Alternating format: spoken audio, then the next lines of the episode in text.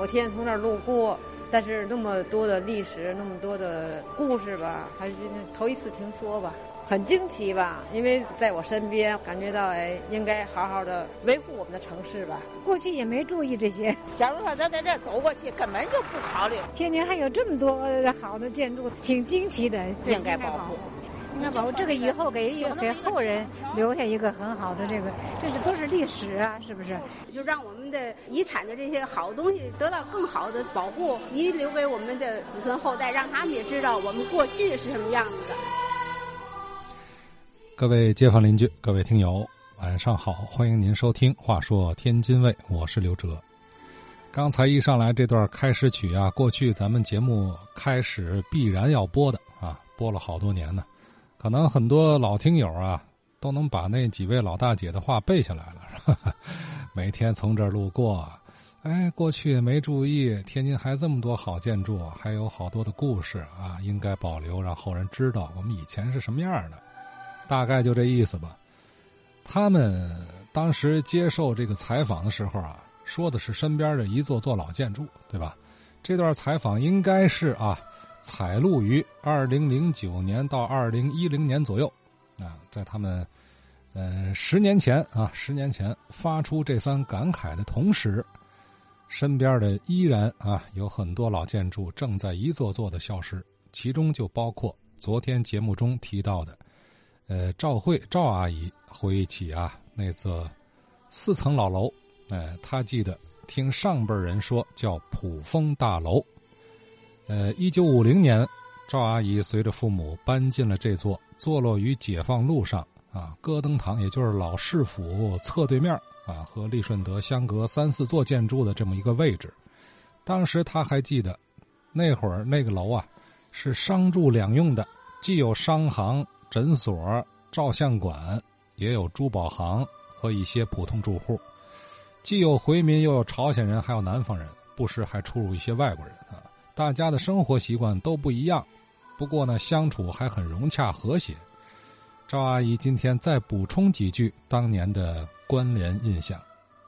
先头我提到的这楼上的人吧，还生活习惯吧，和其他地方好像都不一样。你看，像我们过年吧，哈。我们从来没放过炮，也没有贴过什么吊旗儿、春联儿什么那些过年的那些个东西哈。我们小的时候从来都没见过。就是说来的这个警警察这一家呢，他们可能不知道是农村人还是别的地方的人。哎，他们那年贴的应该是福字，有红纸贴上的，因为那时候我们没见过呀，呃，比较小的孩子哈看见了。非常新奇，哎，他们家贴的红纸有那样红的，那都是什么呀？从那以后，这楼呢哈就不是原来那样的生活状况了。还有就是说说市政府，市政府哈，大家都知道那个房子哈是叫葛登堂吧？哎呀，我非常不喜欢这个房子，给人压抑。虽然我天天呢，我们都去那哈，好像我们。熟视无睹，不看，不看这个房子，这个房子哈，还在我的梦里出现过很多次，非常压抑，很不喜欢这个这个楼。然后再说一说呢哈，就是关于这些饭店，利顺德饭店呢哈，改为天津大饭店呢哈，经常都是外国人住。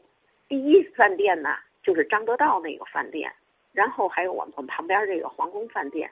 那是哪年呢？之后啊，全都改成了招待所了，啊，就是皇宫饭店呢，就变成了第二招待所。一个第一饭店呢，哈，叫是第一招待所。呃，大阔饭店是第三招待所还是第五招待所？哈，我记不清了。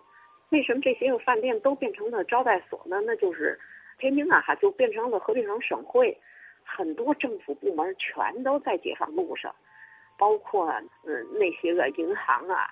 分别是那些个省会政府部门的各个部门吧，就算是省政府、省党委、省农委、省一个一个的都是，包括那个丽华大楼，不就是那个河北省党委吧？应该是所有的高高矮矮的那些个灰楼啊，除了邮局啊，还有人民银行没有动之外啊，基基本上都是变成了哈政府机关吧。